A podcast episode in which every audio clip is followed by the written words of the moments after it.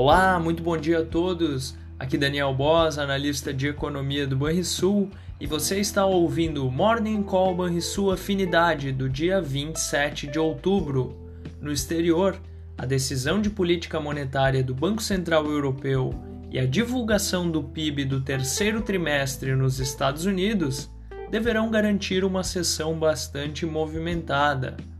Ademais, a frustração com alguns resultados corporativos tira força das bolsas internacionais e a maioria delas opera no vermelho.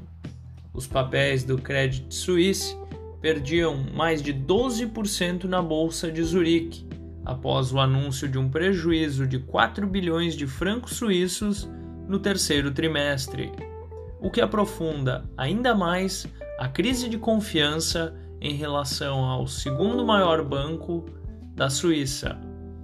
Daqui a pouco, o Banco Central Europeu deverá anunciar uma nova alta na taxa básica de juros, em mais 75 pontos base, de acordo com a expectativa do mercado, em uma nova tentativa de combater a inflação preocupante do bloco europeu. As bolsas asiáticas fecharam sem direção única nesta quinta-feira à espera de uma atualização do crescimento econômico americano. E o petróleo opera volátil, mas bem perto da estabilidade.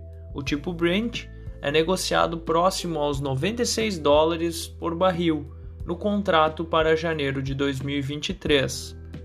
Essas foram as notícias internacionais. E no Brasil, a falta de um rumo claro lá fora tende a prejudicar o apetite por risco do investidor doméstico.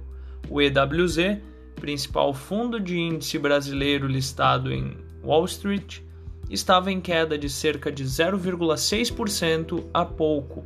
Isso tudo é claro no pré-mercado.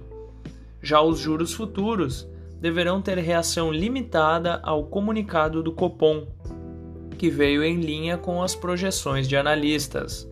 Vale lembrar que, mesmo sem muito destaque, Ontem tivemos a reunião da autoridade monetária sobre política monetária e a taxa básica de juros permaneceu inalterada em 13,75% ao ano. Há pouco, e para finalizarmos, a FGV divulgou a queda de 3,8 pontos da confiança industrial na passagem de setembro para outubro. Fechamento do mercado. O dólar fechou a quarta-feira com alta de 1,2% aos R$ 5,38. O Ibovespa caiu 1,6% aos 112.763 pontos. Já o S&P 500 caiu 0,7% aos 3.830 pontos.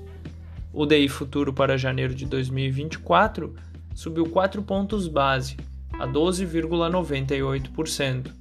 E o DI futuro para janeiro de 2027 subiu 13 pontos base, a 11,8%. Na agenda do dia, como mencionado, destaque para o PIB do terceiro trimestre dos Estados Unidos. Lá também teremos os pedidos de auxílio-desemprego, além da sondagem industrial. Na zona do euro, será realizada e divulgada a reunião do Banco Central Europeu sobre política monetária, e no Brasil teremos os dados da PNAD contínua referente a setembro. Você ouviu o Morning Call e sua afinidade com os destaques do dia. Acompanhe de segunda a sexta-feira o nosso overview.